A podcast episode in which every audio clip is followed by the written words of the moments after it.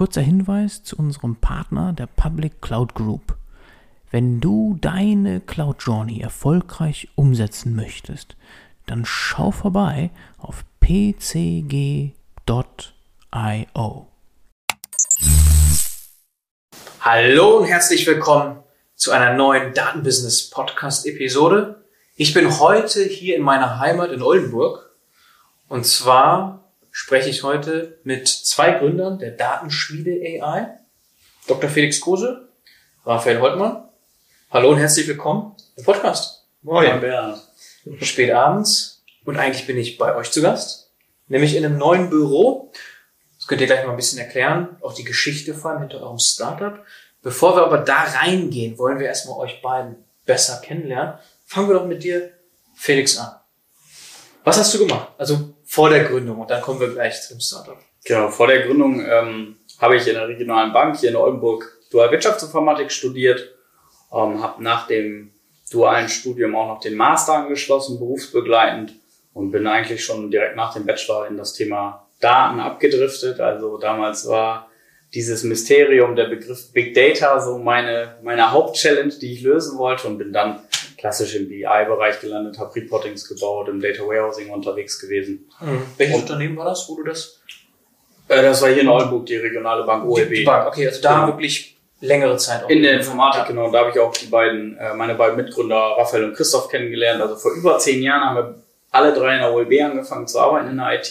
Mhm. Da äh, ja, sind wir dann auch alle Freunde geworden. Mhm. Ähm, und nach der OLB ähm, bin ich dann an die Uni gegangen in ein Forschungsprojekt mit Volkswagen zusammen, Drittmittelprojekt mhm. und dort vier Jahre im Bereich KI, Datenintegration geforscht. Ja, und im Bereich meiner Promotion der Forschung ist dann ja auch der Prototyp und dann unsere Geschäftsidee entstanden, mit der wir dann jetzt die Datenschmiede AI gegründet haben. Okay, da wollen wir gleich mehr erfahren. Die Datenschmiede genau. verrät schon mal, okay, es geht um Daten, klar, wir sind im Datenbusiness-Podcast, ist klar, und es wird um Stammdaten gehen und um Management, so viel darf man auch schon sagen. ne? Werden wir aber gleich noch mehr drauf eingehen. Und der dritte im Bunde ist CTO, Co-Founder, ne? der fehlt heute. Bist CEO, COO, ich meine, Rollenverteilungen, ne, in ja. Startup, da machen alle alles so ein bisschen, ne, aber so, das ist so die Rollenverteilung bei euch. Und da habt ihr euch also kennengelernt vor einer längeren Zeit und dann erzähl du auch nochmal, was hast du damals, wie ist so dein Einstieg gewesen in diese Datenwelt? Genau, ähm, ja, ich habe auch, genauso wie Felix, ähm, bei der Oldenburgischen Landesbank hier in Oldenburg äh, gearbeitet, habe äh, allerdings nicht das duale Studium gemacht, sondern ich hatte ähm, vorher schon studiert, bin auch ein paar Jährchen älter als, äh, als Felix und Christoph und habe dann aber ähm, auch 2011 dort angefangen, schon mit dem, äh, mit dem Masterstudium, mit dem beendeten Masterstudium, auch Wirtschaftsinformatik wie die beiden. Ich habe dort erst ja, klassisch in der IT gearbeitet ähm, und äh, ja, als eine, eine Anwendung betreut, ein CM-System, ähm, habe dort viel mit Fachbereichen zusammengearbeitet, aber vor allen Dingen auch äh, Softwareentwicklung klassisch gemacht. Mhm. Ähm, ja, das habe ich sechs, sieben Jahre gemacht. Das, äh, das CM-System von, von Grund aufgebaut, also von der Einführung war eine, eine Software von Microsoft. Ähm, dann sechs, sieben Jahre diese Software immer weiterentwickelt, auf neue Versionen migriert etc. Und dann nach sechs, sieben Jahren aber dann mir überlegt, oh, ich muss irgendwie nochmal was, was Neues machen, Lust auf eine neue Herausforderung, eine neue Aufgabe. Mhm. Ähm, bin dann erst in eine Beratung gewechselt, äh, eine, auch ein Oldenburger Beratungsunternehmen für genau diese CM-Software hab dann, war dann als äh, Consultant unterwegs für diese Software. Und ja, wie das dann häufig bei einem Beraterjob ist, dann ist man bei einem Kunden, äh, der ist dann ganz zufrieden mit einem, wie man, wie man dort die, äh, ja, das, das die Projekte organisiert hat, die, die Software eingeführt hat und äh, möchte einen weiter beschäftigen und äh, überlegt dann irgendwann, ob man dann vielleicht nicht mehr als Berater bei diesem Unternehmen sein kann, sondern in das Unternehmen wechselt. Das habe ich dann mhm. auch getan.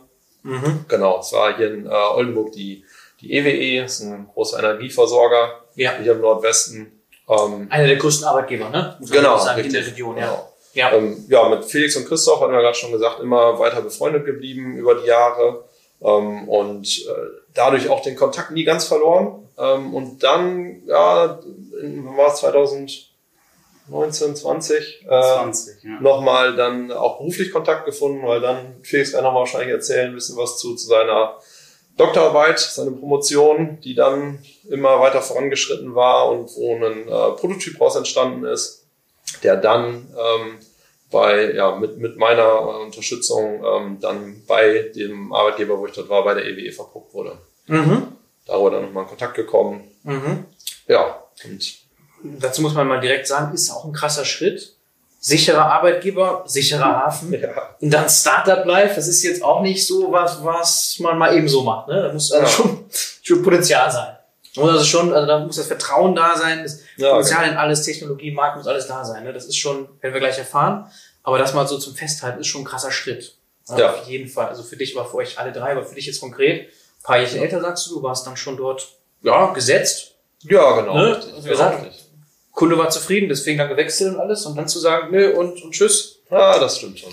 Aber ja, wenn man, wenn man die Chance sieht, ähm, ich habe so ein bisschen damals gedacht, ähm, vielleicht ist das so die, die Once-in-a-Lifetime-Chance. Mhm.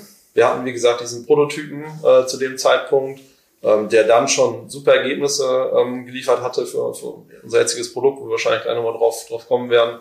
Und ähm, ich habe den Bedarf am Markt gesehen. Also ich denke, dass das, was dort dann mein Arbeitgeber ähm, geholfen hat, wird nicht nur meinem Arbeitgeber helfen, sondern auch noch anderen Unternehmen. Ja. Und ja, dann denkt man auch immer so ein bisschen, was ist, wenn ich das jetzt nicht mache? Und in, äh, in fünf, sechs, sieben, acht Jahren sehe ich dann Felix mit Christoph zusammen. Ich bin ja, wir waren ja auch privat befreundet, das heißt, man konnte sich auch nicht wirklich aus dem Weg gehen und dann erzählen die beiden mir, oh, wir haben unser Startup gegründet und es wächst und gedeiht und es macht so viel Spaß und dann habe ich gedacht, dann werde ich mir vielleicht äh, Vorwürfe machen. Und ja. deswegen. Und das ist jetzt wie lange her? Zwei Jahre so in etwa? Ja, sie, äh, genau, wir haben richtig gestartet mit der Datenschmiede, ähm, also offiziell dann auch mit der mit der Kündigung beim jetzigen Arbeitgeber im letzten Jahr im Dezember. Mhm. Ähm, aber wir haben der Prozess, der genau, der Prozess los, ist schon, ne? ging schon ein bisschen früher los. Die ähm, die Evaluation seines Prototypen äh, bei meinem damaligen Arbeitgeber war, war 2021, sagt das war, ne? Ich bin immer so schlecht in Daten. Okay. ähm, ja. 2020 sogar. Da, ja, genau. so, ne, da, da, Und da kamen die ersten Überlegungen, was, was machen wir denn, was machst du denn mit dem, mit der, der Ergebnis einer Doktorarbeit, wenn das, äh, wenn der, wenn die Doktorarbeit dann mal geschrieben ist und da mhm. ging es dann so langsam los. Da ging es dann langsam los. Und ihr habt dann eine Exist-Förderung bekommen, das, das kannst du gleich auch nochmal beschreiben. Felix, wir haben uns auch schon eine Weile verfolgt, ne? Also ja. LinkedIn und Podcast, du hast auch schon mal eine Intro gegeben zu dem Eugen Tissen, falls er hier zuhört oder zuschaut. Liebe Grüße ja, von der Deutschen Bahn. Er hat ja auch dann eine Position gewechselt. Soweit ja. ich weiß, ist er jetzt CFO und ich weiß nicht ganz genau. Der Schenkertochter, genau. Genau, ne? Aber dann nochmal einen ja. Move gemacht und da hatten wir uns auch schon über Stammdaten unterhalten, weil das immer sein Thema war und das ist ja dann auch die Connection gewesen bei dir. Ne? Richtig. Jetzt müssen wir ein bisschen wirklich auf die Forschung eingehen, weil letztlich fußt ja alles darauf. Ne? Also ja. bei dir und äh, Christoph. Und ich hatte im Vorfeld mal geschaut, was habt ihr eigentlich publiziert? Es gab verschiedenes, logisch, wie das ist. Es gab vor allem ein Review-Paper, das richtig gut zitiert wurde. Also irgendwie 300 Mal. Das ist schon eine Hausnummer, ne? Ja. Also so ein Review zum Thema CRISP-DM. Also eigentlich ja, von Christoph als Hauptautor. Ne? Gut, er war Erstautor, ja, du warst Zweitautor. Ja. Ne? Aber trotzdem, wenn man in der Forschung mal war, weiß man, das ist schon eine Hausnummer. Also mehrere hunderte Zitate in einer recht kurzen Zeit. Also das ist so eine Art Standardwerk geworden. Kann man wohl sagen, ne? wenn man sich also jetzt speziell zu diesem Thema Data Mining, CRISP-DM ja. sich irgendwie da mal updaten möchte, einen Überblick gewinnen möchte, dann stößt man auf euer Review. So, jetzt geht's aber wahrscheinlich in dem Startup nicht so sehr nur darum, aber vielleicht mal als Aufhänger, kannst du ja mal anfangen, so ein bisschen die Forschung beschreiben. Also gab es mehrere Wege. Es gab diesen Review unter anderem, ja. ja der sehr, sehr erfolgreich war, diese, dieser Artikel. Und da gab es aber Konkretes, was jetzt zu dem Startup geführt hat. Ne? Genau, wir hatten in dem Forschungsprojekt äh, eine Problemstellung aus der Industrie auch bekommen, die da hieß, dass es verschiedene Datensilos gibt, wo Unternehmensdaten drin drin existieren. Und Volkswagen hattest du eben, ne? Genau, in dem Forschungsprojekt, die aber keinen gemeinsamen Identifier haben. Also wo man dann eben nicht über einen einfachen Join oder einen Abgleich die Datensätze verknüpfen kann, sondern auf semantische Ähnlichkeiten gehen muss. Also Name, Adresse, Branche und so weiter. Mhm. Also das nennt man dann den Record Linkage, da wirst du wahrscheinlich auch ein paar Paper zu gefunden haben zu dem Begriff. Ja. Oder der Begriff wird ja, da gibt's viele Synonyme, ne? Data Matching, Entity Resolution, Deduplizierung, Duplikatserkennung, all das beschreibt ja eigentlich dieses Data Matching. Mhm. Ähm, in der einfachsten Form hast du eine ID und dann ist es nicht kompliziert. Ja. Aber in der kompliziertesten Variante hast du keine ID und musst dann irgendwie Ähnlichkeiten berechnen. Mhm. Das war die Herausforderung. Ähm, dann guckt man sich natürlich den aktuellen Stand der Forschung an, da macht man diese Reviews und findet dann raus, da gibt es viel Forschung in Deutschland, in Amerika. Mhm. Um, ähm, es gibt auch Open Source Frameworks, die einem Werkzeugkasten hinstellen. Es gibt auch kommerzielle Tools, die sich natürlich mit Data Integration, Record Linkage, Data Matching beschäftigen. Mhm. Um, ähm, aber es gab in der Forschung für mich dann eine Lücke, wo ich mich dann mit meiner Doktorarbeit auch reinsetzen wollte, und zwar in die, dass alle Record Linkage Frameworks nur auf synthetischen Daten, also so klassischen Benchmark-Datensets, ja. verprobt worden sind. Künstlich, ne? Also synthetisch heißt Ja, teilweise künstlich oder auch echte Daten, die dann aber eine Ground Truth haben, also wo du genau weißt, was ist ein Match und was ist ein No-Match. Ja. Und die dann schon auch noch künstlich, glaube ich, ein bisschen zusammengebaut worden sind, ähm, auf denen die Benchmarks gefahren sind. Und dann schreibst du dir ein neues Paper, neues Verfahren und bringst den F1-Score ein bisschen nach oben, um zu zeigen, hey, mein Verfahren ist noch besser. Mhm. Also so eine Metrik, woran du sehen kannst, wie gut das Matching. Genau, wie viele da richtige Datensätze auch ja. zusammengeführt worden sind und nicht.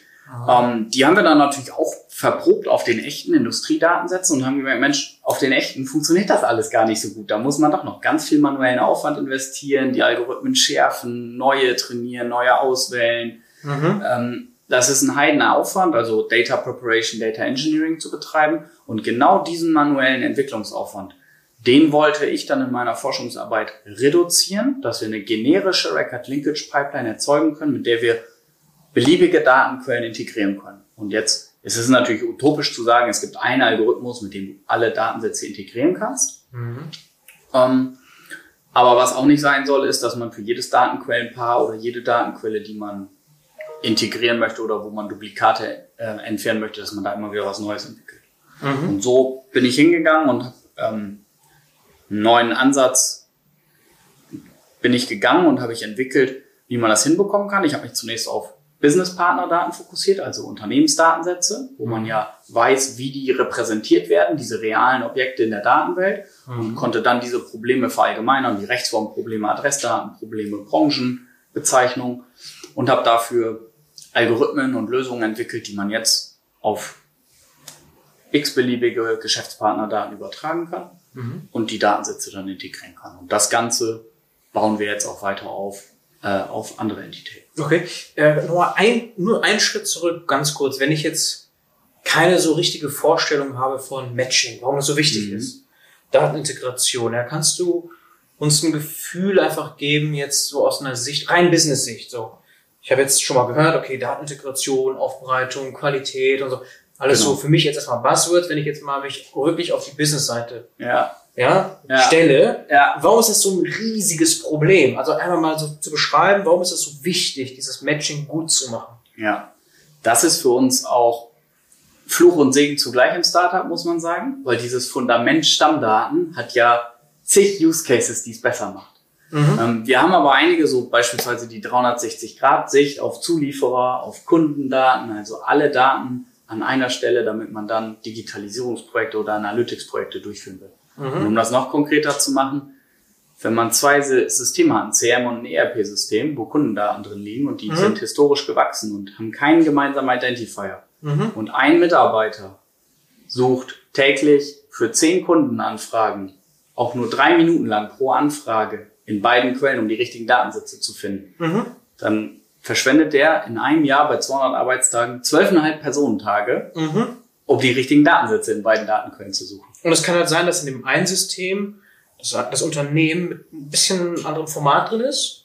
So, genau. Und deswegen, wie kriegst du die zusammen? Datenschmiede, Datenschmeide. Ist uns selbst schon passiert, okay, dass wir in LinkedIn-Post falsch geschrieben worden okay. sind, äh, dass das Punkt AI fehlt, dass die Rechtsform anders geschrieben wurde. Ja. Oder auch einfach Adresse. andere Daten. Ne? Genau. Adresse, genau. Die Adresse. Umgezogen, umgezogen, hier wird schon geupdatet, da noch nicht. Wir sitzen ja heute auch im TGO hier in Oldenburg, wo ja. wir ab 1.1. Jahr einziehen werden, ähm, die uns hier schon den Raum für den Podcast zur Verfügung gestellt haben. Ja. Ähm, wir sitzen hier sogar im Go Startup Accelerator vom TGO. Ja. Ähm, ist auch ein Beispiel. Genau. Das dürfte noch nicht überall drin sein. Genau, wird wahrscheinlich noch ne? nicht. Dann ja. unsere Handelsregisteradresse ist aber noch woanders. Und ja. das führt dann dazu, dass man immer wieder suchen muss und die Datensätze nicht zusammen. Okay. So, und wenn das möglichst automatisiert wird, dann sparst du dir die ganzen Tages, also diese ganzen Zeitaufwände, die du gerade mal so exemplarisch Genau. Das, das ist ja nur, ne? das ist ja nur ein Beispiel. Und wenn dann der, das Management fragt, wie viele eindeutige Kunden haben wir, mhm. dann geht irgendein BI-Spezialist oder Data Engineer los und baut vielleicht mit Excel oder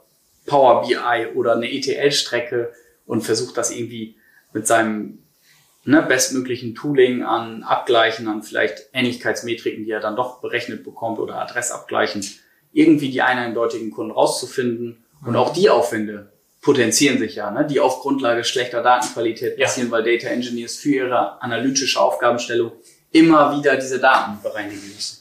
So, und wenn du da Fehler machst, sind die eben auch mitunter teuer. Also Business-Entscheidungen auf sowas fußen zu lassen, schwierig. Und das eben schon, es gibt viele Use Cases, die auf diesen Stammdaten letztlich dann zugreifen müssen. Also sehr viel entsteht über eben gute, akkurate Stammdaten. Deswegen so wichtig, ne? Das kann man so wohl festhalten. Jetzt hast du gerade erwähnt, wo wir gerade sind. Vielleicht kannst du das einmal ergänzen noch. Ganz kurz noch zur Historie, wie so die letzten eben anderthalb, zwei Jahre denn jetzt gelaufen sind, bevor wir jetzt zu dem kommen, was aktuell so los ist. Aber nochmal so ein bisschen zum Verständnis.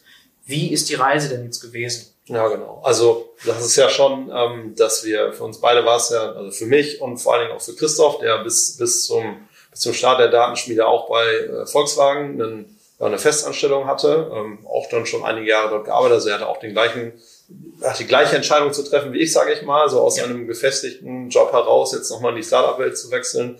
Und ähm, dann haben wir gesagt, okay, lass uns auf jeden Fall erstmal probieren, äh, irgendwie Fördermittel zu kriegen, irgendeine Förderung und haben es ähm, dann auf das Exist Gründerstipendium beworben. Mhm. Ähm, das haben wir auch noch quasi nebenberuflich gemacht, immer schön nach Feierabend, das ist auch eine schöne Zeit, so ein Antrag schreibt sich nämlich auch gar nicht so ganz schnell und dann mhm. schön immer nach Feierabend von 19 oder 18, 19 Uhr bis irgendwie bis 22 Uhr. Das war auch eine schöne Zeit. Was ist das Schwierigste daran? Ist das der Businessplan oder ist es was anderes? Was ist das, was so viel Zeit?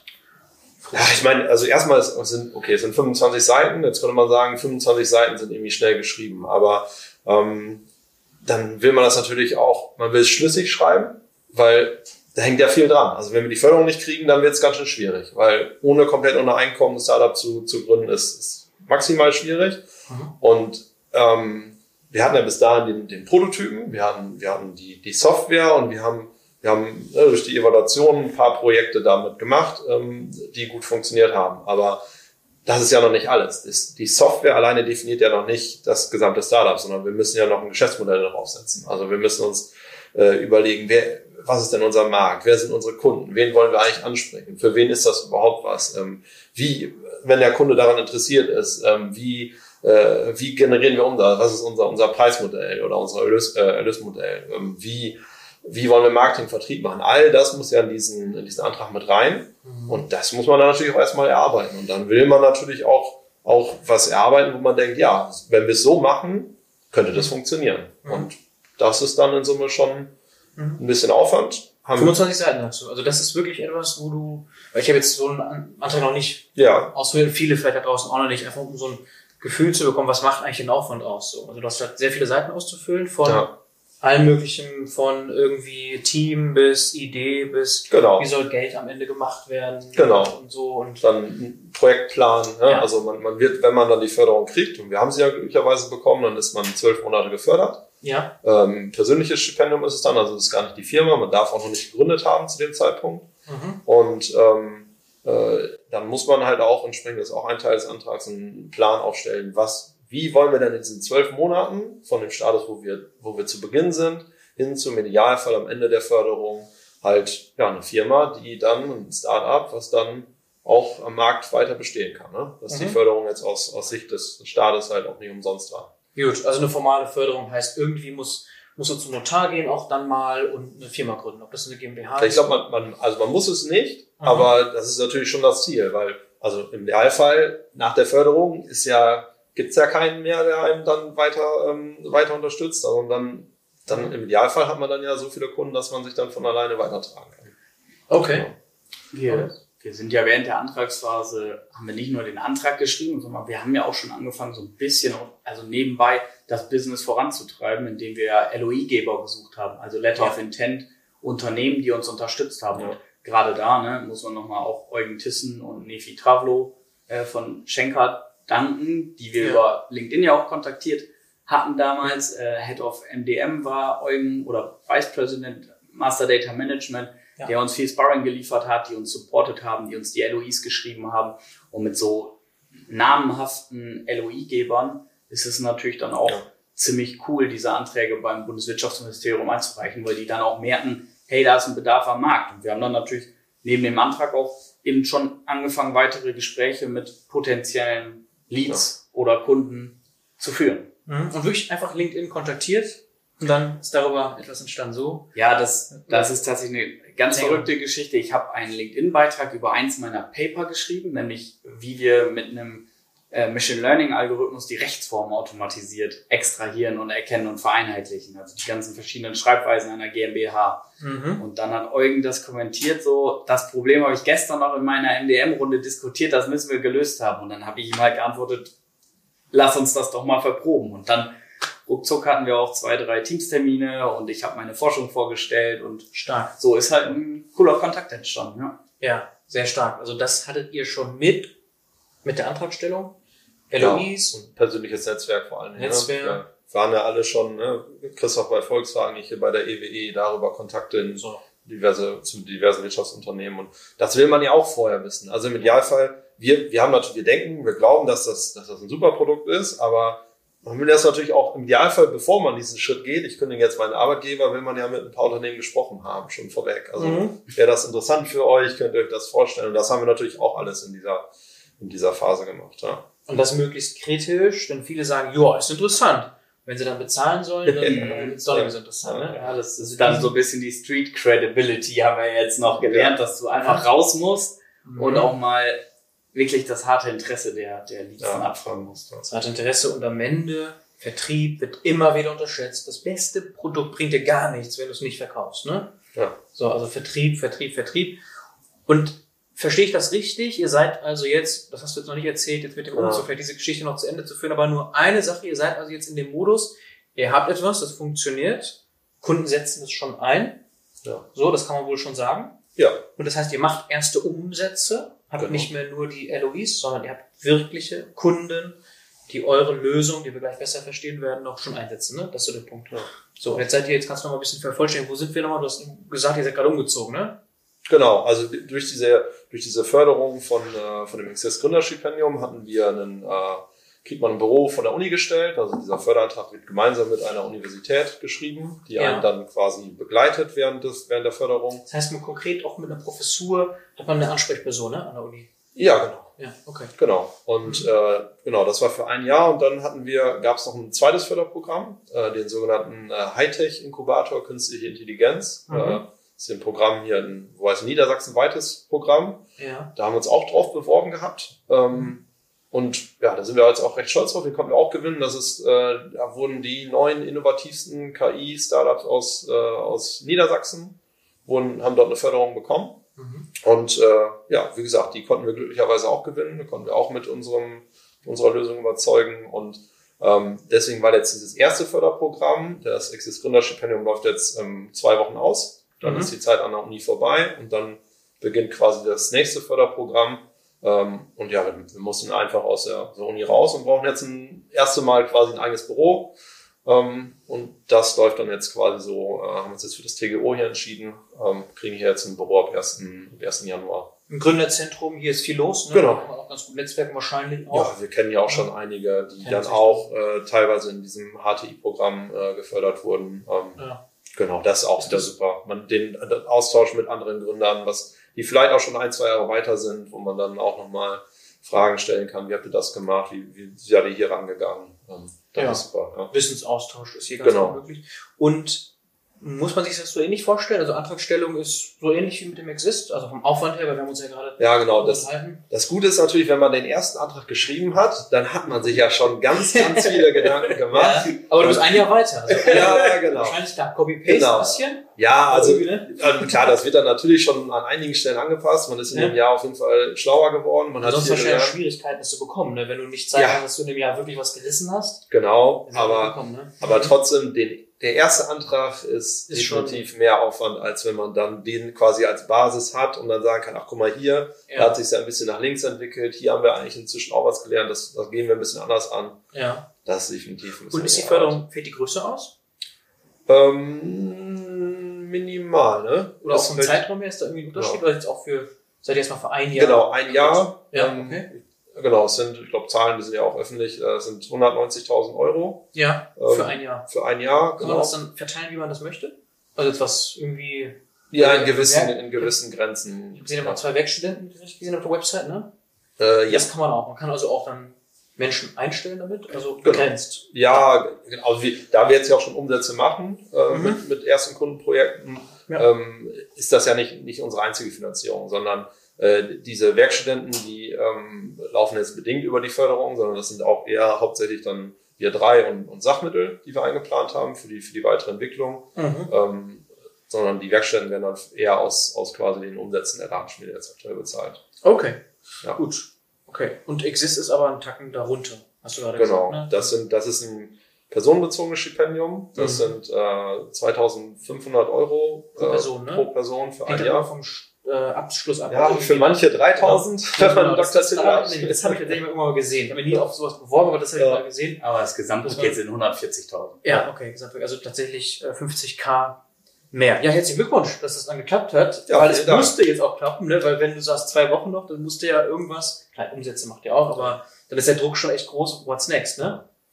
Ja, ich meine, mit, mit, diesem, mit diesem ersten Jahr, was wir jetzt schon haben, wir haben ein Produkt, äh, wir, haben, wir machen Umsätze. Mhm. Ähm, man hätte natürlich auch klassischen Weg gehen können und sich einen Investor suchen können. Ne? Okay. Dem HTI ist natürlich jetzt der, das, der Luxus. Wir, wir sind ein Jahr weiter finanziert, mit den Umsätzen sogar, selbst wenn da jetzt keine mehr dazu kommen würden, sogar noch länger. Mhm. Und ähm, äh, wir halten noch 100% Anteil an der ja, Firma, du ne? musst nichts abgeben, das ist natürlich das, wunderbar. das ist natürlich eine richtige Komfortsituation. Das ist stark.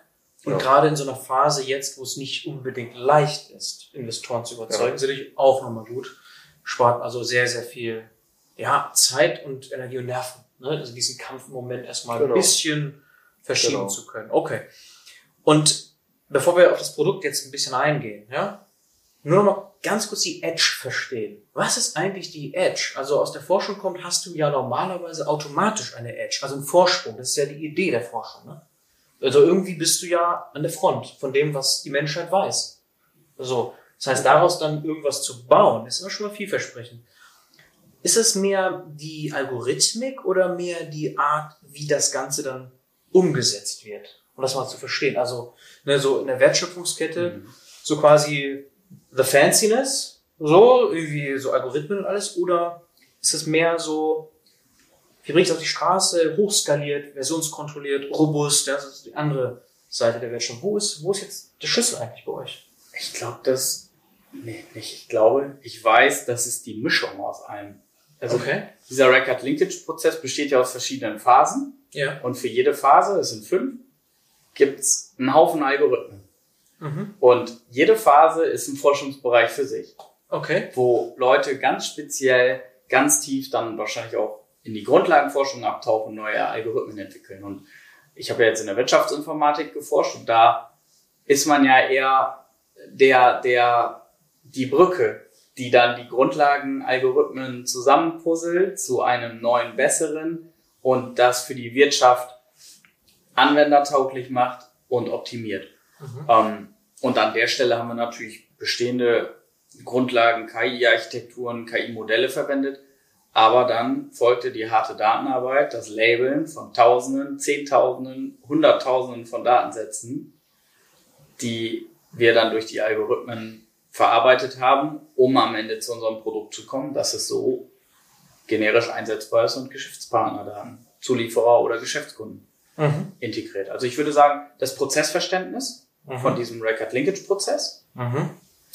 die, das Wissen über die Algorithmen, über die Stärken und Schwächen, Mhm. das, die Datenarbeit und das richtige Einsetzen der Bausteine in der richtigen Reihenfolge mit den richtigen Schwellwerten, was dann auch über Training passiert ist, Mhm. ähm, ist aktuell unser, unser Vorsprung. Das ist die Secret Source, okay. Genau, das war die, die, die Kernidee, die, ich, die wir da reinbringen konnten, um eben ähm, dem Data Engineer oder dem Entwickler dieses äh, Record Linkage Prozesses zu entlasten, dass er den nicht immer wieder entwickeln muss, sondern sich dann um andere Aufgaben kümmern kann, die auch wichtig sind.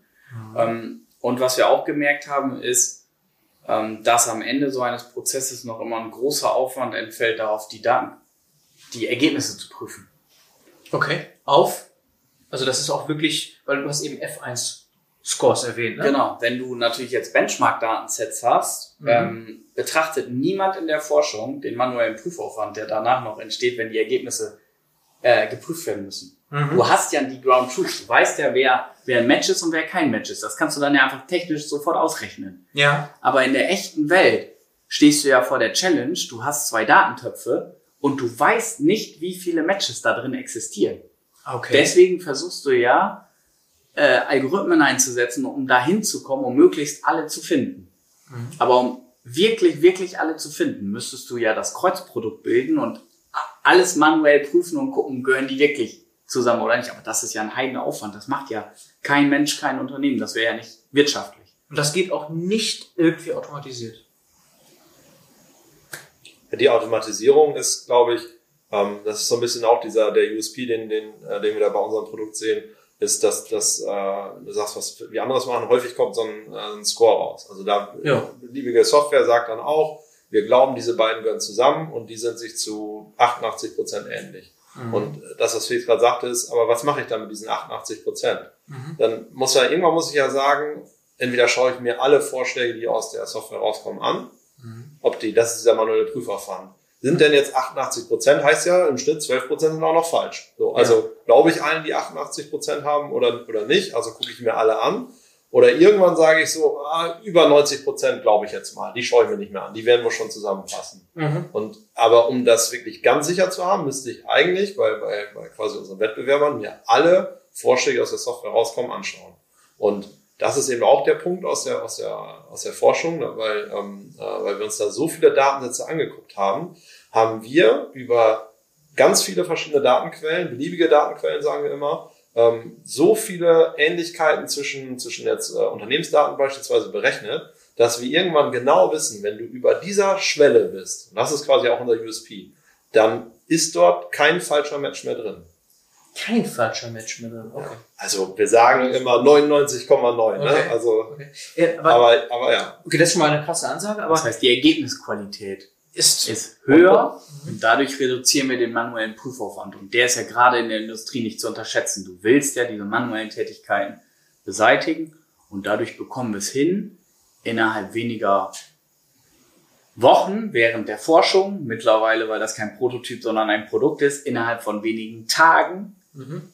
ein erstes Ergebnis zu produzieren, wo du dir nur die sicheren Matches angucken kannst und ein Gefühl dafür bekommst, wie viele Matches gibt es zwischen den beiden Datenquellen oder auch wenn jemand schnell wissen will, wie viele Duplikate habe ich eigentlich. Das mhm. Thema Duplikate ist in der Wirtschaft ja so ein, so ein Gespenst. Ja. Es gibt Zahlen, so zwischen 10 bis 20 Prozent Duplikate hat jeder. Mhm. Viele sagen, Duplikate habe ich Probleme mit. Aber man, niemand kann dem Management sagen, wie groß ist das Problem. Und wir können dadurch ja sehr schnell mhm. Näherungswert rausgeben mhm. über die sicheren Matches, wo du sagst, ich muss keinen manuellen Prüfaufwand investieren, Daten rein, Duplikate raus, ja. um in die Richtung zu kommen. Das, ich glaube, das ist so zentral, das müssen wir noch besser verstehen. Ich frage mich jetzt gerade zum Beispiel, weil ihr sprecht von, wo ihr euch sicher seid. Genau. Kann ich denn wissen, wo sich das Modell unsicher ist? Also kann ich irgendwie trennen und sagen, okay, ich kann zumindest den manuellen Aufwand so einschränken, dass ich mir nur einen gewissen Subset angucke, weil genau das, so das. das gucke ich mir nicht mehr an.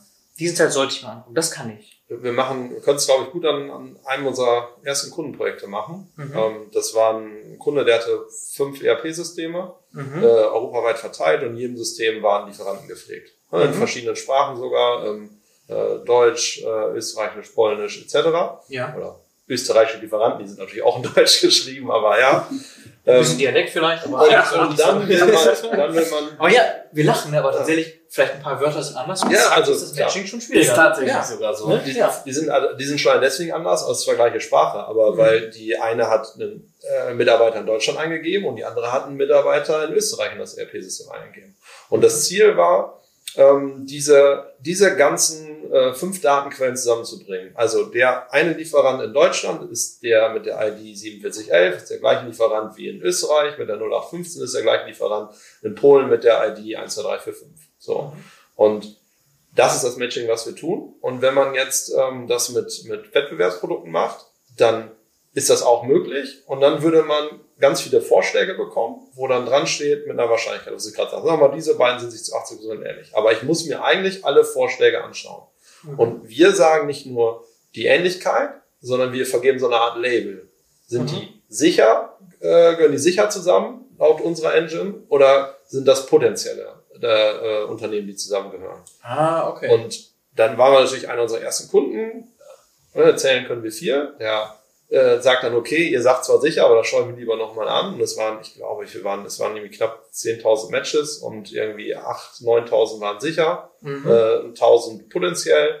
Hat sich dann, ich glaube, 50, 100 sichere nochmal sicherheitshalber angeschaut, hat dann gemerkt, okay, alles, da sind keine Fehler drin. Mhm. Und dann hat er sich alle sicher nicht mehr angeschaut. Also der sagt dann, okay, ich vertraue euch jetzt, ich habe mir ein paar Ansätze angeguckt, ich habe ein gutes Gefühl, mhm. die sicheren sind wirklich sicher. Und dann hat er noch die, sich die, ähm, sich die, was waren es, 1, 2000 Potenzialen angeschaut. Und, und in Prozenten sind das, das bewegen uns wirklich im niedrig einstelligen Bereich, was sind unsicher. Der gerade gesagt, ne? Das ist wirklich, ja. wirklich nur die Spitze des Eisbergs, wo man dann weiß, gelabelt ja. mit eurem Produkt, unsicher, sollte ich mir nochmal anschauen. Ja, ja, unsicher vermeiden wir, wir sagen eher potenziell. Es ist immer noch, ja. selbst bei den potenziellen waren noch ganz, ganz, ganz viele Matches dabei. Das ist dann auch nicht, nicht 50-50. Mhm. Aber nochmal auf den, auf den Prüfaufwand zu kommen.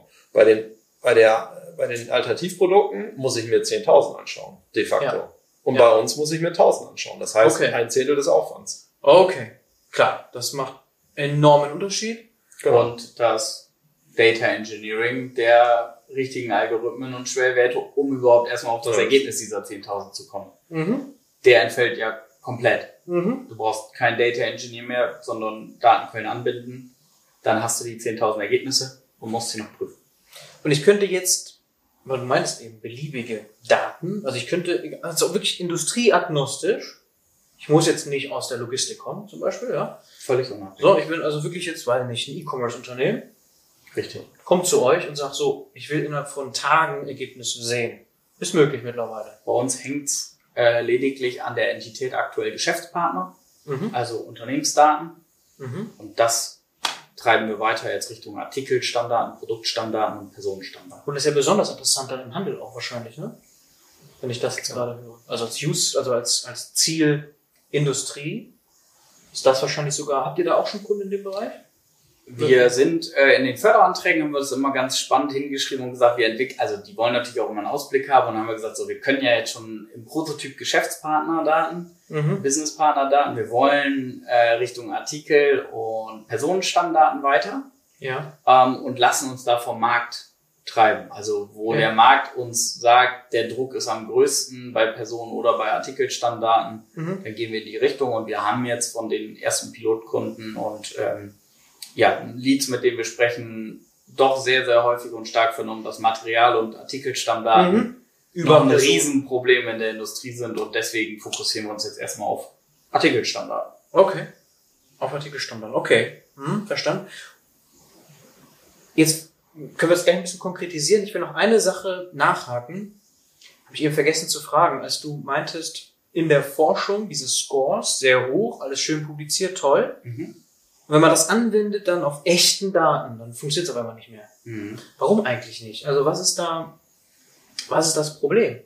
Also weil, also wirklich mal, ich meine, klar, synthetische Daten sind synthetisch, spiegeln nicht die echte Welt wieder. Okay, genau. So klar. Aber was genau ist da das Problem eigentlich? Warum kann ich jetzt nicht einfach das neueste Modell mit den bestpublizierten Ergebnissen irgendwie versuchen, selber auf die Straße zu bringen und bin damit fertig? So das war dann auch immer schon eine Art Overfitting auf dieses Datenset. Oder ah, auf diese okay. Datensets. Ah, okay, das ist es. Also wirklich, also Overfitting bedeutet, es, du bist komplett fokussiert auf einen speziellen Datensatz oder zumindest mal eine Domäne vielleicht. Also genau, man, dann, ne? man, man, hat dann gemerkt, sobald dann echte Daten kommen, da stecken dann noch ganz andere Datenprobleme wieder. Okay. Also nicht nur ein Verschreiber, mhm. nicht nur Umlaute, sondern ne, diese Rechtsform ist so ein Mega-Thema, was auch in diesen synthetischen Daten gar nicht drin vorkam. Da waren dann Unternehmensnamen drin ohne Rechtsform, was ja auch ja. in der Industrie halt völlig utopisch ist. Also es gibt ja eigentlich so viele Rechtsformen. Ne? Warum ist das so ein Akt? Also jetzt ganz naiv gefragt. Es gibt äh, ein paar Rechtsformen. Warum ist das so ein? Du hast eben Eugen ja eingebracht, dass er das mhm. dann irgendwie, du hast das auf LinkedIn irgendwie behandelt und er meinte, ja, habe ich auch gerade. Genau. So, ne? Ja, weltweit gibt's ja schon dann, äh, an die 100 oder über 100 verschiedene okay. Rechtsformen. Halt und wenn du dir eine Rechtsform nimmst, wie die GmbH, ja. dann da habe ich mir mal aus Spaß für die Doktorarbeit eine Folie gebaut, wie viele verschiedene Schreibweisen es von der GmbH gibt. Okay. Auch, und das sind 13. Also Nicht? Also G.M.B.H. Guess MBH, Gesellschaft M.B.H. Also diese ganzen ja. Variationen. Ja. Und wir als Mensch wissen ja semantisch, okay, Guess MBH ist das gleiche wie GmbH und Gesellschaft mit beschränkter Haftung. Ja. Aber das weiß ja ein Algorithmus nicht. Zumindest okay. äh, nicht die einfachen Verfahren wie eine Levenstein-Distanz oder also diese syntaktischen Ähnlichkeiten. Mhm. Und das macht es dann natürlich äh, super schwer, Unternehmensnamen abzugleichen, wo mhm. die Rechtsform ja ein sehr, sehr diskriminierendes Merkmal ist, um zu unterscheiden, gehören die zusammen oder nicht. Okay, verstanden. Können wir das ein bisschen konkretisieren? Also wir haben schon ein Gefühl bekommen, jetzt durch die Nachfragen auch jetzt ist schön erklärt, was macht ihr eigentlich mit eurem Startup?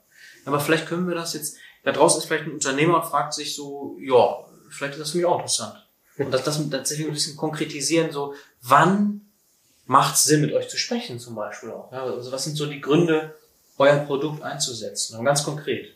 Ja, wir haben, äh, also das, was Felix ja schon sagt, ist, dieses, diese Datenqualität ist, ist ja quasi als Fundament und daraus resultieren ganz viele Use Cases. Deswegen ist es, ist, fällt es uns aktuell schwierig zu sagen, das ist so der Use Case, der immer zutrifft. Ich, mhm. wir, wir können auch da wieder ein gutes äh, äh Projekt nehmen, was wir gemacht haben. Da ging es um einen ERP und ein CRM-System, mhm. äh, auch getrennt. Im ERP-System waren die Verträge, im CRM-System sind äh, Angebote, Kundendaten, Kontaktdaten etc.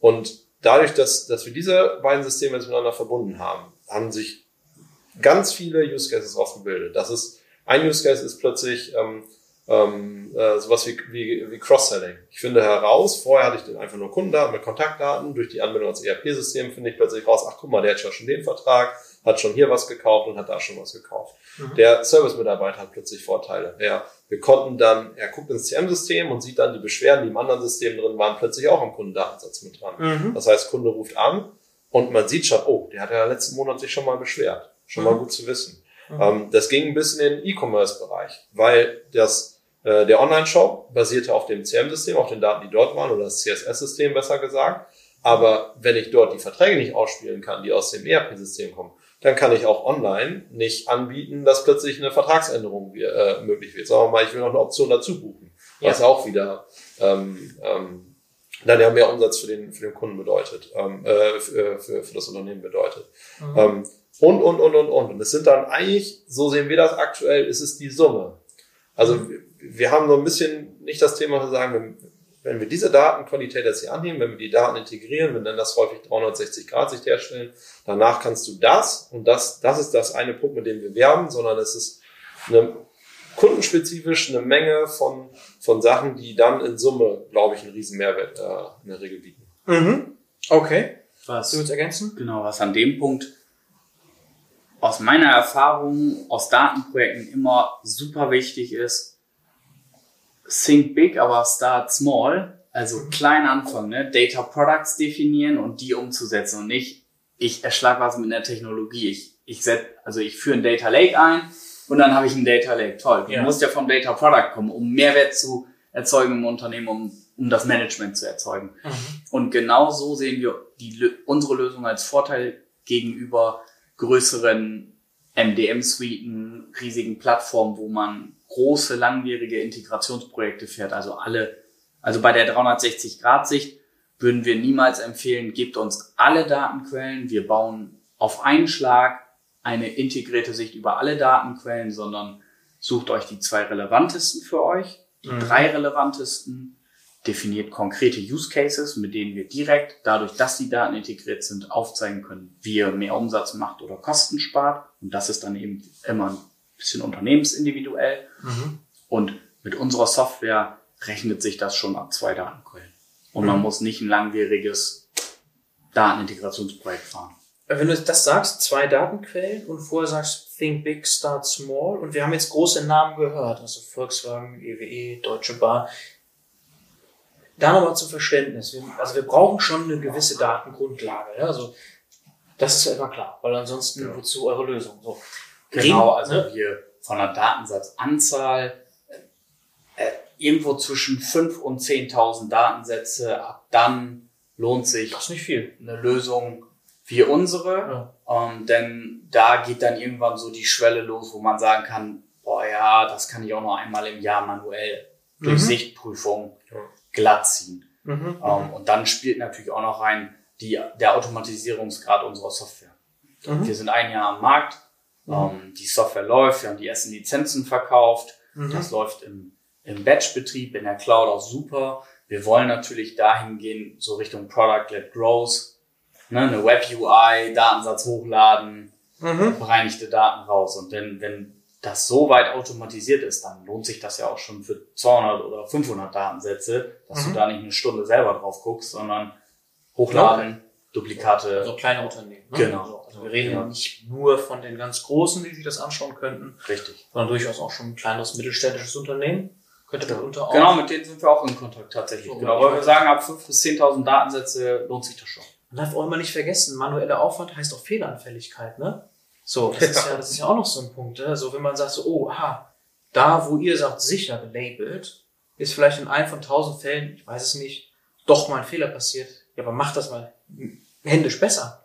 Ne, das ist das ja kam interessanter, kam interessanterweise bei dem einen Projekt auch raus, weil da waren die Daten schon teilweise manuell verknüpft worden. Da gab es ja. eine Funktion, wollte natürlich kein Benutzer benutzen, weil alle Leute dachten, es ist ja nicht meine Aufgabe, hier Systeme zu verbinden. Aber manche haben es benutzt, manche mhm. Daten waren verknüpft. Dann kam unsere Software ja. und äh, hat dann etwas andere Menge. Also hat natürlich viel mehr gefunden, die noch nicht verknüpft waren, aber auch welche, wo, wo, wo sagen hier A und B gehören zusammen und dann guckst du in das System und da steht A und C zusammen. Und dann war es nicht selten der Fall, mhm. oh, da hat sich der User wohl verklickt. A und C gehören gar nicht zusammen, sondern genau. A und B wäre richtiger gewesen. So, Irren ist menschlich, ja. ne? Also genau. warum nicht das abgeben, ne? Ja. Also, so. Jetzt einmal, also ich verstehe diesen Prozess erstmal. Wie sieht das konkret aus? Also wie deploy ich das jetzt? Du hast eben Cloud gesagt. Ich habe jetzt meine Daten und ich will jetzt auch eine Lösung benutzen. Was, was mache ich? Also es gibt ja diese Web UI und nicht Product Led Growth à la DeepL, was man vielleicht mal irgendwann nur schön zeigen kann. Da seid ihr noch nicht. Wie deploy ich aktuell eure Lösung? Genau, aktuell ist es so, dass wir, ähm, dass wir die, diese, wir nennen sie Matching Engine, ähm, dass wir sie in der, in der Cloud bereitstellen können. Wir haben eine, eine REST API, das geht dann auch Richtung unserem ne, Mitgründer Christoph, der mhm. da auch drin, genau, genau in diesem Bereich. AWS. Ja, genau, AWS, äh, mhm. äh, der da genau in diesem Bereich ähm, eben seine Promotion auch erworben hat. Und äh, ähm, so ist es jetzt aktuell in der Regel. Also wir stellen die Software in der Cloud bereit, wir haben äh, REST-Endpunkte, um diese Software anzubinden und dann äh, können halt äh, Unternehmen das so tun. Wobei wir auch schon äh, Fälle hatten, wo, ähm, ja, wo der Kunde das nicht unbedingt wollte, dass seine Daten dann an AWS geschickt werden, dann ist es auch möglich, dass wir die Software on-premise zum Kunden auf den Service-Kunden bringen. Aber Schnittstelle ist, ist eine REST-Schnittstelle, die ich dann äh, wie ich dann die Daten äh, in die Software reinspielen kann und dann das, das Matching äh, auch per Schnittstelle ansteuern kann. Und dann wieder zurück in mein System. Genau, was wir dann halten, ist quasi so eine, ähm, ja, viele nennen es Golden Record, also so eine, so eine, so eine Tabelle, wo wir dann sagen, welche IDs zusammengehören. Mhm. Okay. Und die, die Probleme damit haben, aus Datenschutz oder Datensicherheitsgründen, weil sie sagen, okay, vielleicht ist das mal eine Konkurrenz eigentlich könnt ihr das beschwichtigen wahrscheinlich, weil auch AWS dafür natürlich Lösungen hat. Genau, genau das, das auch. Wir, wir ähm, sind ja noch so ein bisschen in so ein, äh, neben der Privatwirtschaft auch in den GovTech-Bereich jetzt immer mehr mhm. äh, äh, abgedriftet, kann man sagen, mhm. äh, in Sachen Registermodernisierung, wo es okay. halt auch verteilte ERP-Systeme gibt. Sie heißen noch nicht ERP-Systeme, sondern Register, also verschiedene Register, wo Personen oder Unternehmensstammdaten drin sind. Und gerade in, in in der öffentlichen Verwaltung oder auch was unsere Bürgerdaten angeht, ist natürlich der Datenschutz äh, sehr, sehr restriktiv. Ähm, deswegen kommt uns das da sehr, sehr zugute, dass wir dank Christophs äh, Doktorarbeit die ganze Software in Microservices, Docker-Containern verpackt haben. Das ist Schön. egal wo Docker mit unseren Ressourcen überall deployen können. Da muss ich mal nachfragen, wie ist euch das gelungen? Also ich meine, B2G dann plötzlich, oder? Also ich meine, das ist ja jetzt ein Kunde. Ja, wir haben, wir haben da noch keinen Kunden. Okay. Äh, wir sind, das klang so. Mhm. nee, nee, genau, das, das noch nicht. Das gestaltet sich natürlich auch ein bisschen Deswegen, das ganze Thema. das ist ja so, genau. Ähm, aber hier gibt es ja in Oldenburg äh, die kommunale Datenverarbeitung Oldenburg, äh, Ja. wo wir den Jakob Dalin äh, ganz gut kennen, der von unserer Lösung begeistert ist und der das Thema pusht und sagt, hey, gerade in der Registermodernisierung wäre das klasse, wenn, wenn man start small, think big, zwei Register, drei Register, vier Register und dann die darauf aufbauenden Fachverfahren digitalisieren kann. Und auch ähm, Daniela Berger, die in der, in der Stadt Bremen viel für Digitalisierung getrieben hat, die auch das Potenzial unserer Lösung erkannt hat, die uns quasi als ja, Berater ein bisschen zur Seite stehen, um in diesem Dschungel öffentliche Verwaltung auch noch Ja. äh, Fuß fassen zu können. Und da sind wir jetzt in verschiedenen Veranstaltungsformaten, wie von der KPMG, der My Government, haben wir eine Auszeichnung gewonnen, dass wir dort pitchen durften. Wir waren auf der SC-Con, die, die äh, vorige Woche, glaube ich, war in Berlin, eine große Smart Country Convention, wo es Mhm. um Digitalisierung in der öffentlichen Hand ging. Mhm. Und genau, da versuchen wir gerade noch ein, noch ein zweites Feld zu bespielen, weil, wie du es vorhin schon gesagt hast, wir sind halt branchenagnostisch. Es geht bei uns halt um die Daten und die Datenprobleme. Und ob Okay. das jetzt Unternehmen aus, Unternehmensdaten aus einer Behörde oder aus einem Privatunternehmen sind, ist unsere Software egal. Okay, cool. Also das könnte dann ein weiterer Geschäftszweig werden. Das ist quasi dieselbe Lösung, aber eben B2G. Und wenn ihr das einmal geknackt habt, dann natürlich aus dieser reinen Geschäftsmodellsicht hochspannend mit Ja. Customer Lifetime Value und, und diesen Themen. Ne? So. Das ist natürlich auch sehr, sehr spannend, wenn euch das gelingt. Richtig. Das wäre natürlich, Genau. das wäre natürlich toll. Ihr könnt ja gleich noch mal ein bisschen Geschäftsmodell kommentieren. Ich habe noch eine Frage jetzt so technologisch. Wir haben es jetzt immer verstanden, wie man es benutzt und was ihr macht. Wir leben jetzt in der Zeit des Hypes wieder rund um KI, ne? Also alle reden über Gen AI. Wie viel ist da jetzt drin bei euch? Also ich meine, klar, von regelbasierten Systemen bis hin zu, du meintest eben Semantic Matching, ja? Und das kennt man in anderen Bereichen, Machine Learning auch. Wie viel steckt davon so drin? Gib uns mal ein Gefühl, also dieser ganze Hype und so. Nehmt ihr das irgendwie mit oder ist das irrelevant für euch? Wir nehmen das auf jeden Fall mit. Und ich glaube, der Hype hilft Unternehmen wie uns natürlich, dass, ähm, dass unsere Kunden ein viel stärkeres Bewusstsein plötzlich für ihre Marketing. Stammdatenqualität auch entwickeln. Ne? Aus Marketing. Ja, aber man versucht ja jetzt durch. Generative AI ist AI ja nahbar geworden für Ja. jeden, für jeden einzelnen Bürger. irgendwie Und jeder will jetzt AI, Data Science, Big Data. Data Mining hieß es früher noch, als ich in der Bank war und wir äh, da Data Mining Algorithmen entwickelt haben, ist ja immer noch das gleiche heutzutage, Machine Learning Verfahren. Mhm. Ähm, und viele merken dann, wenn sie Data Science Projekte durchführen, Mist, ich muss erstmal meine Hausaufgaben machen, ich muss die Datenqualität erhöhen, weil Shit in, Shit out, man hört es ja immer wieder. Es, es ist aber ja so, man muss die Stammdatenqualität erhöhen. Was unser Produkt angeht, ähm, auch da haben wir erstmal vorne in der Data Preparation der Daten ganz viel angefangen, äh, KI einzusetzen, vor allen Dingen in der äh, Strukturierung der Attribute, also in so quasi Sequence Labeling aus dem Natural Language Processing spielt da eine große Rolle bei uns. Ne, die Rechtsform zu extrahieren, Adressdaten, die völlig unterschiedlich strukturiert sind, erstmal zu strukturieren, strukturieren, zu harmonisieren. Mhm. Ähm, da ist der größte Hebel bei uns aktuell, was den KI-Einsatz betrifft. Ähm, Im Matching ähm, sind wir auf einem guten Weg hin. Da äh, wird es in der 2.0er Version, weil wir jetzt so viele gelabelte Unternehmensdatensätze haben, ähm, auch einen KI-Ansatz geben. Mhm. Aber das ist ja auch immer das Problem ohne gelabelte Daten, kein Machine Learning-Algorithmus. Mhm. Deshalb auch da per Grid Search ein optimiertes Regelwerk auf einer Masse von Daten erstmal ein, eingesetzt. Mhm. Ähm, und natürlich macht auch für uns der äh, Large Language Models äh, Trend keinen Halt. Und ähm, während meiner Doktorarbeit war es dann der Transformer-Trend mit den BERT-Modellen von Hugging Faces, wer kennt sie nicht. Mhm. Ähm, aber auch die wurden schon ähm, eingesetzt, um Kurzbeschreibungen von Unternehmensdaten semantisch abgleichen zu können. Ne? Das ist Mhm. natürlich auch eine Stärke von den Transformer-Modellen, die dann ein bisschen mehr mit natürlicher Sprache umgehen konnten. Mhm. Ähm, das heißt, da haben wir auch schon Ansätze verprobt, die wir einbauen können. Und Richtung Large Language Models ähm, sind wir in der Produktweiterentwicklung gerade dran. Versprechen wir uns viel von, weil die uns natürlich noch mehr Geschwindigkeit geben können, auch ähm, in der Data Preparation verschiedenartig strukturierte Artikel, Produktbeschreibungen, Unternehmensdaten sitzen, besser ja. verstehen und strukturieren zu können.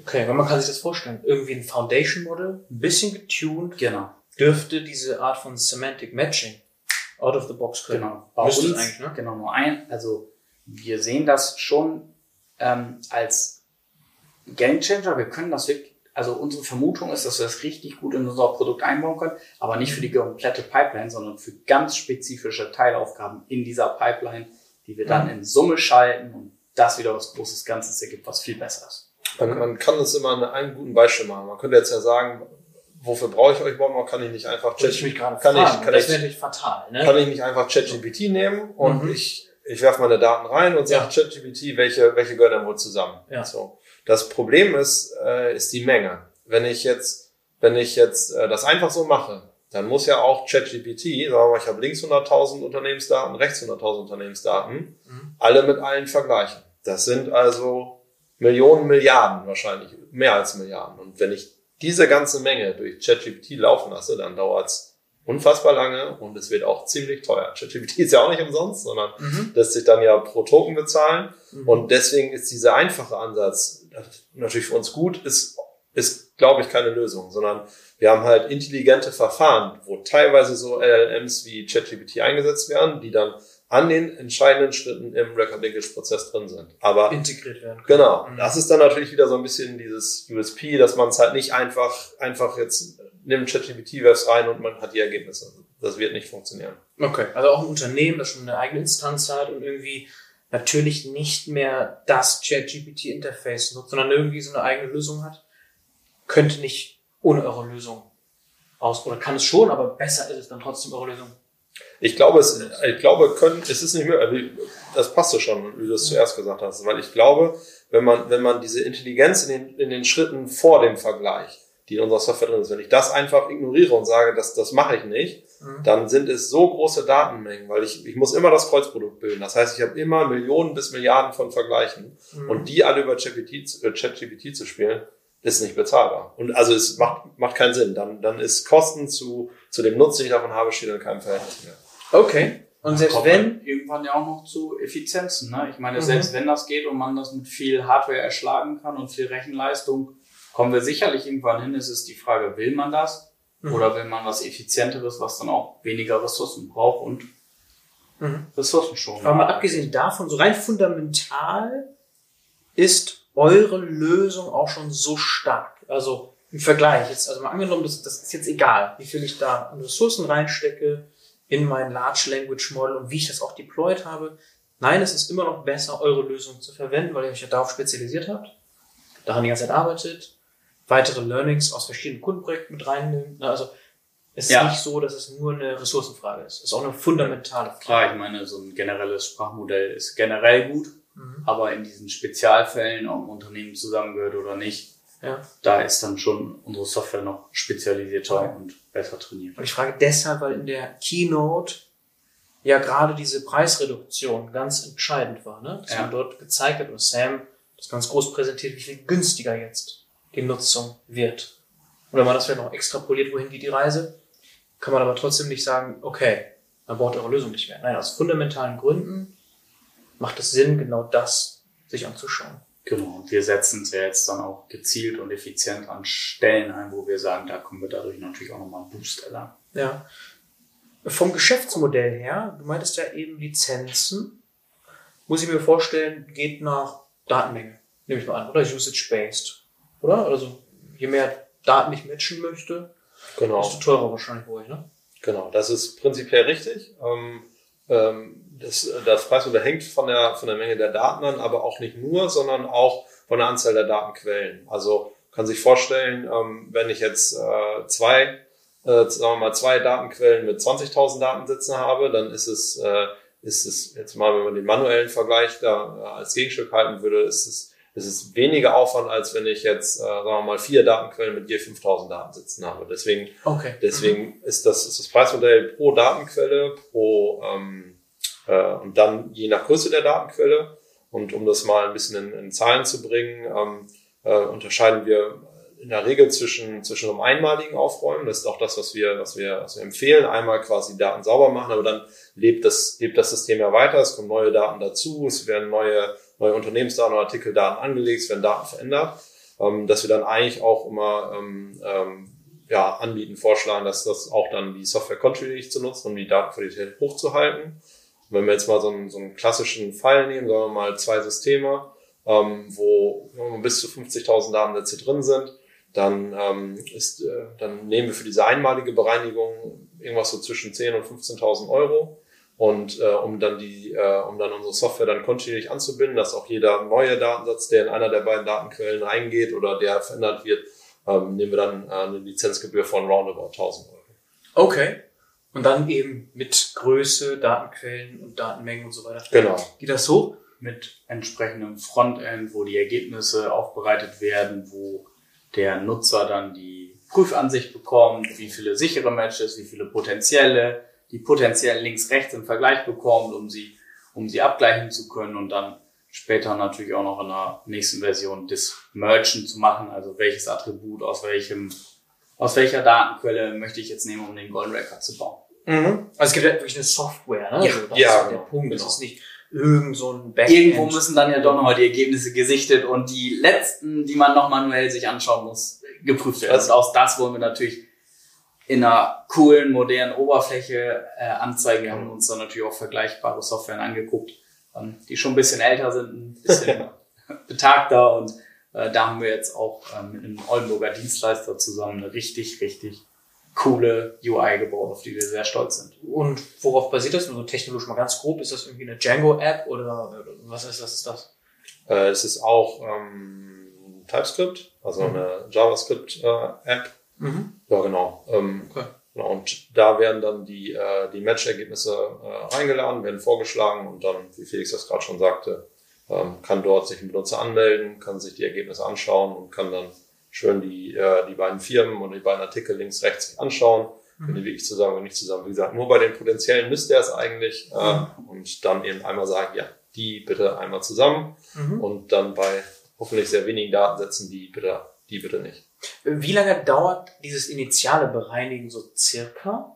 Jetzt in dem Beispiel, wo ich jetzt 10, 15k zahle für zwei Datenquellen bis 50, Du meinst jetzt die rein die Rechenzeit oder so ein Also- Projekt? bis ich, genau, bis ich das Ergebnis habe für mich, wo ich sage, jetzt habe ich den initialen Reinigungsprozess mal abgeschlossen. Wir haben äh, mit dem Prototypen schon mal, ne, wir haben mit, äh, Entschuldigung, wir haben mit der Software ähm, ein Projekt durchgeführt und haben das innerhalb von vier Wochen Ja.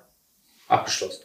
Innerhalb von vier Wochen, was passiert in der Zeit? Habe ich da sehr viel Beratungsleistung noch von euch oder wie muss ich mir das vorstellen? Was passiert? Ja, das war aktuell, waren das dann roundabout zehn Personentage Aufwand, die wir, die wir da drumherum noch hatten.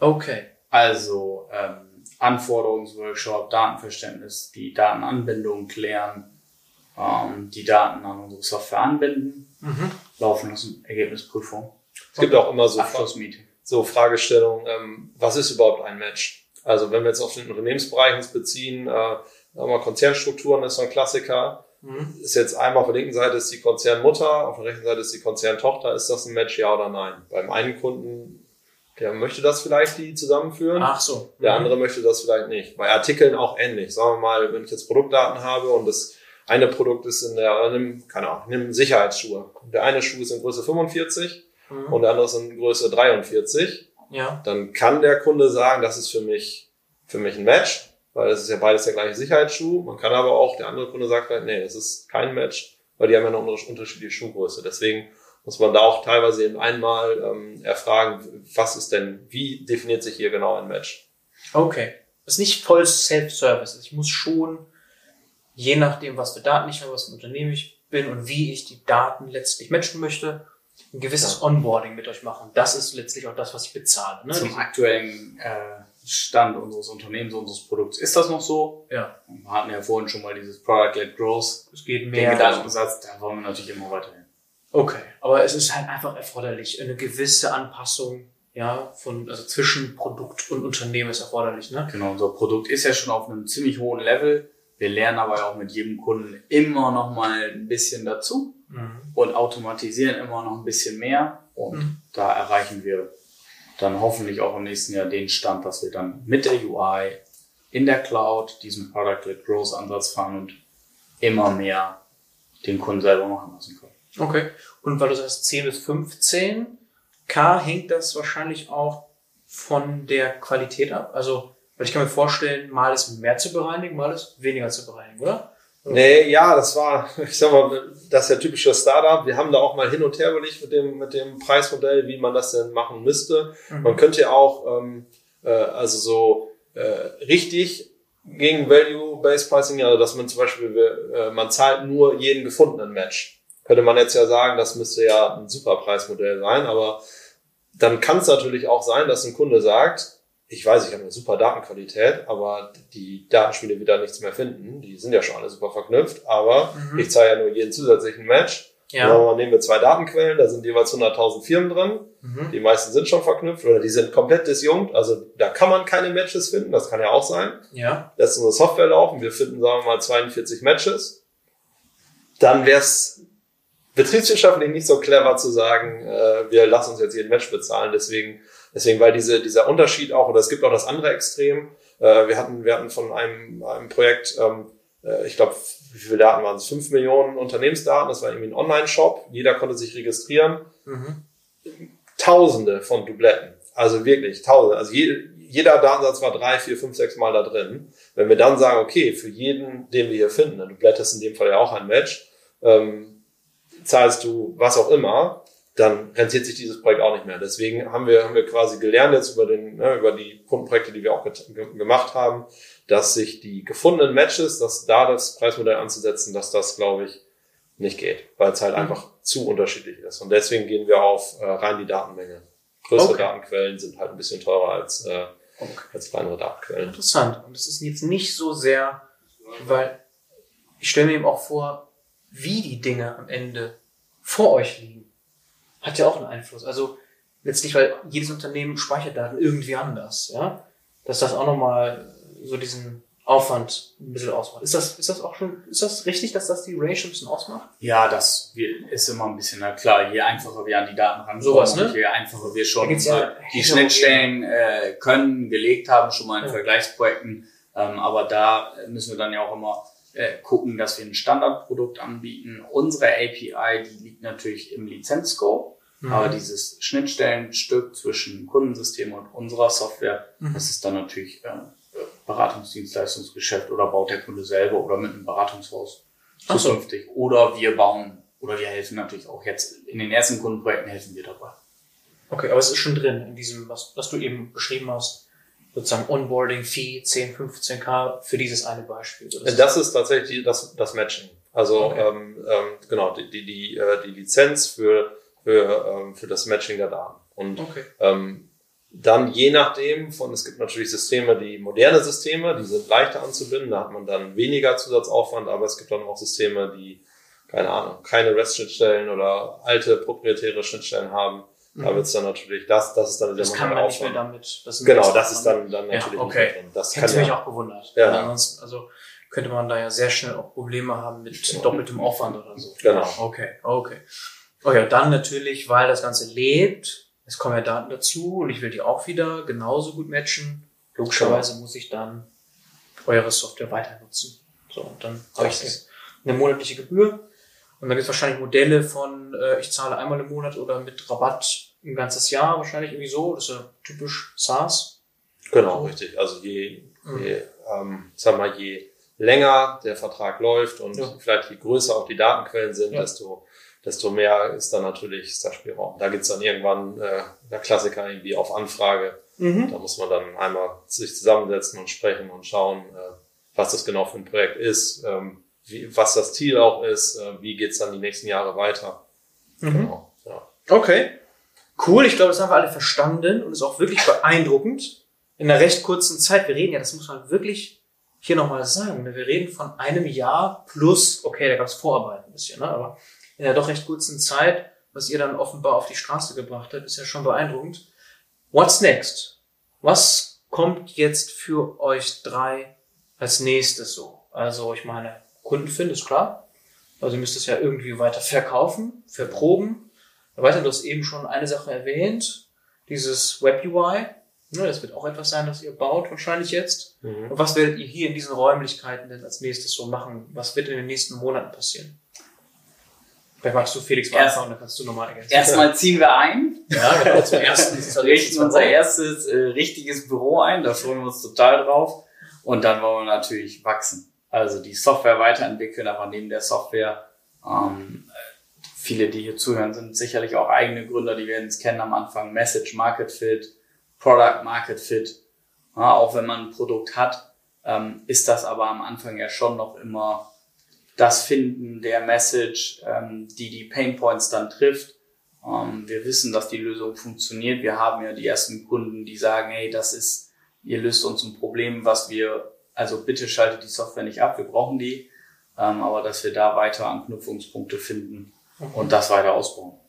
Mhm. Stark. Und Raphael, dir gehören die letzten Worte jetzt? Man könnte noch ein bisschen Richtung äh, technisch schauen. Ähm, hatten wir auch schon angedeutet. Ähm, was wir uns natürlich vorstellen, ist, dass unsere Matching Engine mit der UI so frei im Web aufrufbar ist, also oder sagen wir so mietbar ist, einsetzbar ist, dass wir sie zum Beispiel bei AWS oder auch bei Azure einfach hosten. Unternehmen können sich quasi einen Zugang ähm, bei uns erwerben und dann unsere Software nutzen. Ähm, ja, im Endeffekt, ohne dass wir dieses Ganze, was wir hatten, wie kommen die Daten dahin, äh, diese, diesen manuellen Aufwand, der da noch, der da aktuell noch ein bisschen ist, äh, dass das halt wegfällt und dass diese Software halt so, so dynamisch einsetzbar ist, in der Cloud gehostet und so einfach von jedem, der auch, was Felix schon sagte, der kleinste Datenquellen hat und die zusammenbringen möchte, äh, einfach die Daten hochladen, matchen lassen und glücklich sein.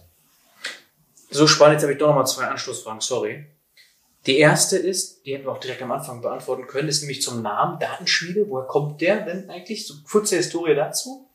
Vielleicht kannst du das gleich noch ganz kurz beantworten. Und die zweite Anschlussfrage, und dann sind wir tatsächlich durch mit diesem Gespräch, ist nochmal Richtung, weil du gerade erwähnst Cloud, Marktplätze, die es ja auch gibt, mhm. in Hyperscalern, könntet ihr da, macht das Sinn, euer Produkt platzieren? Vielleicht können wir das einfach aufnehmen. Machst du den Namen und du nochmal die Marktplatzfrage. Ja? Nochmal zwei richtig gute Fragen zum Ende. Der Name polarisiert tatsächlich. Wir haben von einigen schon gehört, das könnt ihr nicht machen. Wenn ihr internationalisieren wollt, geht das nicht. Oder seid, wollt ihr eh nur in Deutschland bleiben? Nein, wir wollen nicht nur in Deutschland bleiben, liebe Investoren. Wir wollen auch international werden. Und äh, viele haben auch gesagt, ist auch cool. So ein deutscher Name, der klappt auch im Ausland. Und für uns wir haben lange auf den Namen drauf rumgedacht. Wir sind nicht die kreativsten, wir sind aber richtig gut im KI-Algorithmen entwickeln.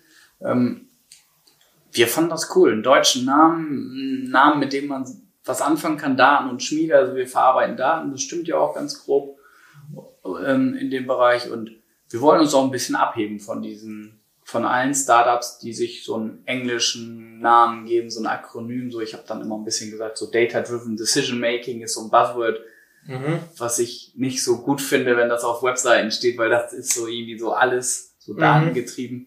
Und deswegen haben wir klassisch Deutsch für ehrlich. Wir machen gute grundlegende Arbeit und wir wollen Qualität in Sachen Daten in jedes Unternehmen bringen. Mhm. Oder so Master Data Management und Stammdaten. Also dieses Wording ist ja auch nicht in dem Namen so drin. Das muss ja auch nicht sein. Richtig. Aber dass man jetzt also über Stammdaten spricht, Steckt jetzt auch nicht im Namen drin. Das ist aber auch, warum auch, ne? man kann ja. Genau, wir haben ja. uns für den Datenschmiede entschieden und äh, es hieß mal datenschmiede.io für in Oldenburg. Und dann haben wir aber gedacht, okay, so einen kleinen Touch Englisch, einen kleinen Touch. Ach, hey, wir machen AI, machen wir machen wir da doch und dann haben wir es zu datenschmiede.ai ja. verändert. Und was richtig cool ist, äh, wo unsere Logo-Designer dann auch auf die Idee gekommen sind, dass das AI in Datenschmiede sich ja wiederfindet, weswegen du hier bei äh, Raphael auf dem Pullover ja auch siehst, dass ja. das AI nicht dahinter steht, ah, sondern ja. sich wiederfindet und auch in unserem Signet in der Schnittmenge. Yes, das ist dann also nochmal ein Zufall irgendwie so. Dass die AI für diese Schnittstelle, yes. äh, Schnittmenge sorgt. Und so sehr, sind wir happy mit der CI. Okay, sehr cool. Ich muss aber auch sagen, mit I.O. ist auch cool, ne? Also I.O. ist halt Tag. Gibt viele, die diese Domain haben. Output auch. Input, wollte ich gerade sagen. Ja. Dann noch in Oldenburg, ist auch nicht schlecht. Ja. Aber vielleicht zieht ihr irgendwann um und dann hättet ihr sowieso I.O. ändern müssen. Also zumindest wäre das dann nicht mehr der Punkt, ne? Okay, sehr cool. Und jetzt nochmal eine Frage Richtung Marktplatz. Die kannst du vielleicht beantworten. Ja, also ich, ich habe es ja gerade schon halb beantwortet, dass das ist natürlich unser Ziel. Also je je, äh, wenn wir in diese Marktplätze reinkommen würden, dann ist unsere Software für jeden total leicht zugänglich. Mhm. Dann wir ein riesen Marktpotenzial natürlich. Ähm, wir, wir sind da mit den ersten in Kontakt, hauptsächlich natürlich mit AWS, ähm, weil, wie gesagt, die ganze Entwicklung der Software aktuell auf AWS fußt. Mhm. Wir sind da mit den Leuten in Gesprächen. Ähm, ähm, wie man in diese, in diese Marktplätze reinkommt, was man genau machen muss. Das ist jetzt, ne, ein halbes Jahr sind wir jetzt gegründet. Äh, die Software ist noch nicht da, aber das ist auf jeden Fall das Ziel. Also es ist No-Brainer, das muss man machen. Das sollte man machen aus Distribution ähm, Gründen letztlich, weil du hast halt dann ähm, ja automatisch viel größeren äh, Pool, ja. so, ne? Aber wo du Marge abgibt, sicherlich. Ist ja ein Mittelsmann. Ja, aber ich, also wir denken, dass die ähm, äh, die, die, die möglichen Kunden, die wir damit adressieren können, dass das so viel, so viel mehr ist, als wenn wir jetzt, keine Ahnung, Kampagnen über persönliches Netzwerk oder LinkedIn oder, oder, oder. Mhm. Und je einfacher die Software zu nutzen ist und, äh, ja, das ist ja auch für den Kunden besser. Also dann, dann, er kann den Dienst einfach buchen, er kann ihn sich mieten, ähm, setzt ihn ein und wie ich das eben schon sagte und ist, ist glücklich dann, ne? Mhm. Es wird für beide Seiten einfacher. Okay. Ich glaube, wir sind fast am Ende des Gesprächs. Wenn auch einer von euch beiden letzte Worte hat, du Felix und du Raphael, dann können wir uns hier verabschieden. Wir sind happy. Schön, dass du hier warst. Schön, ja. dass du uns besucht hast. Ja, endlich, ne? Ja. ja hat endlich geklappt. Freut mich sehr und vielleicht sehen wir uns ja nochmal in Münster. Ihr habt ja Westfalia Data Night besucht. Ja. Vielleicht kommt ihr nochmal zur Data Unplugged. Auf jeden Fall. Mich sehr freuen. Ansonsten Münster, Oldenburg ist ja auch nicht so weit weg. Du bist ja sogar Münsteraner. Ich bin Münsteraner. Witzigerweise. Ja. Und jetzt gerade ja, und du bist ja halb Oldenburger. Ja, genau. Ich komme aus Oldenburg, bin jetzt äh, zurück sozusagen in der Heimat. Und Fahre ich auch mal wieder in die Heimat. Genau. Spätestens nächstes Jahr zur Data Night. Sehr schön. Okay. Herzlichen Dank für die Zeit. Gerne. Danke Vielen dir. Dank.